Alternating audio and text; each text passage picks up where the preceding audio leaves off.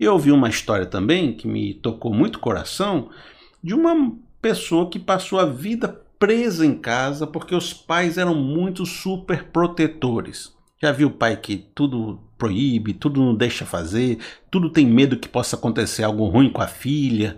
E essa filha foi muito protegida a vida toda.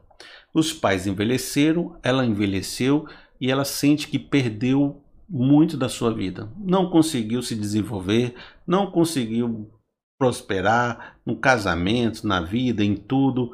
E ela olhando para trás disse: Eu não precisava ter sido tão protegida assim. A proteção virou uma prisão. A proteção virou um cerceamento das minhas potencialidades. Olhando para trás, eu acho que eu deveria ter sido incentivada a me arriscar, porque hoje eu estaria muito melhor. Às vezes, por zelo demais, por proteção demais, a gente deixa de viver o melhor de Deus e alcançar coisas maravilhosas que Deus tinha para nós. Eu acredito que Deus tem muita coisa para fazer na sua vida e na sua história. Deus também deseja que você seja mais. Deus deseja que você alcance locais maravilhosos, potencialidades grandes. Mas tem coisas que podem estar impedindo você, e uma delas é um excesso de zelo, uma visão que toda hora tem medo de ir além, tem medo de ir adiante. Eu estou aqui falando de duas histórias que são dois modelos de vida. Um modelo teve confiança, teve fé, venceu o vale, foi para frente. É um modelo que diz assim, é otimista com a vida. Ele coloca sua fé em ação. Ele diz assim: não, vai dar certo. Com Deus nós vamos vencer. Esse modelo pode enfrentar desafios grandes, mas ele alcança muito mais. Existe o um modelo que é um modelo que diz: não, vamos preservar a vida, vamos ficar tranquilo, nada de, de se arriscar demais. É isso mesmo, fica quietinho aqui, não sai não, fica aqui dentro, toma cuidado, olha só, não fale não, não se envolva não. Com o tempo você vai perceber que a sua vida foi ficando diminuta e muitas vezes você sente que perdeu muito daquilo que poderia estar vivendo. Dois modelos.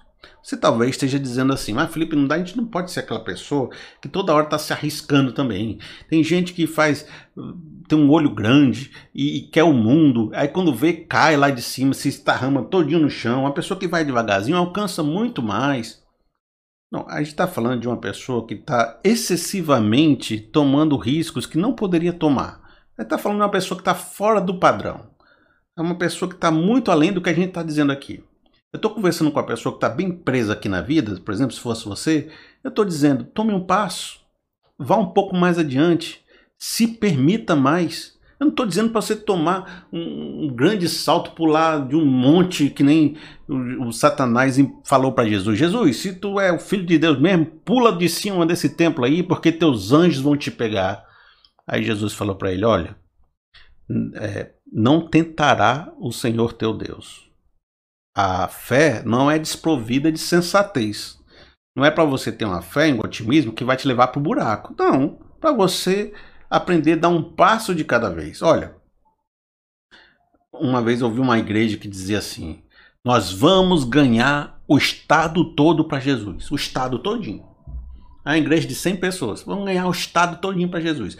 Nós vamos aqui fazer evangelismo, fazer isso, fazer aquilo. Foi botou quente no povo da igreja, era reunião, era missão, era isso. Só que ganhar o estado todo para Jesus é muita coisa. E com o tempo, o que aconteceu? O povo desanimou porque não chegava a esses resultados. Todo esforço era impossível, era muito grande, era muito enorme e o povo foi cansando. Então, o que aconteceu no final das contas? Não ganhou o estado todo para Jesus e ainda ficou triste o povo da igreja desanimado. Então, às vezes, você tem que fazer o quê? Você tem que dizer assim: vamos ganhar nossos amigos para Jesus. Já, né? Mas é o próximo passo. Vamos ganhar nossa rua para Jesus, vamos ganhar nossa comunidade para Jesus, vamos ganhar nossa família para Jesus. Então, você, quando você dá esse passo menor, que ainda assim é arriscado, ainda assim exige energia nossa, ainda assim exige metas, processos, vontades, dedicação, mas ainda assim é um passo além é se arriscar, é abrir sua vida para um novo, é abrir sua vida para enfrentar dificuldades e colher frutos maiores. Talvez um amigo esteja aí há muito tempo, cheio de medo, cheio de dificuldade para avançar nessa vida, achando que não vale a pena lutar, que o bom é ficar tranquilo nesse tamanhozinho que eu sou mesmo. E se eu sofrer, faz parte da vida. Eu digo, não, não precisa ser assim. Deus pode fazer muito mais do que você está pensando, pedindo e falando. Talvez falte você acreditar que é possível e falte você ter a coragem de passar por um vale antes de colher frutos enormes. Grandes frutos também têm grandes desafios, e grandes desafios exigem perseverança, exigem fé, exigem lutar junto com o Espírito Santo. Amigo, eu acredito que Deus tem muito mais para você. Agora não adianta eu acreditar. Você tem que acreditar. Você tem que pegar essa palavra para si e dizer: Eu recebo, eu vou fazer, eu vou lutar. Essa é a minha hora. Não tem problema que vai me tirar dessa rota. Ninguém vai matar a minha alma. Eu vou chegar até o fim e vou ser salvo.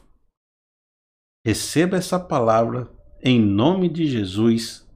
Amém.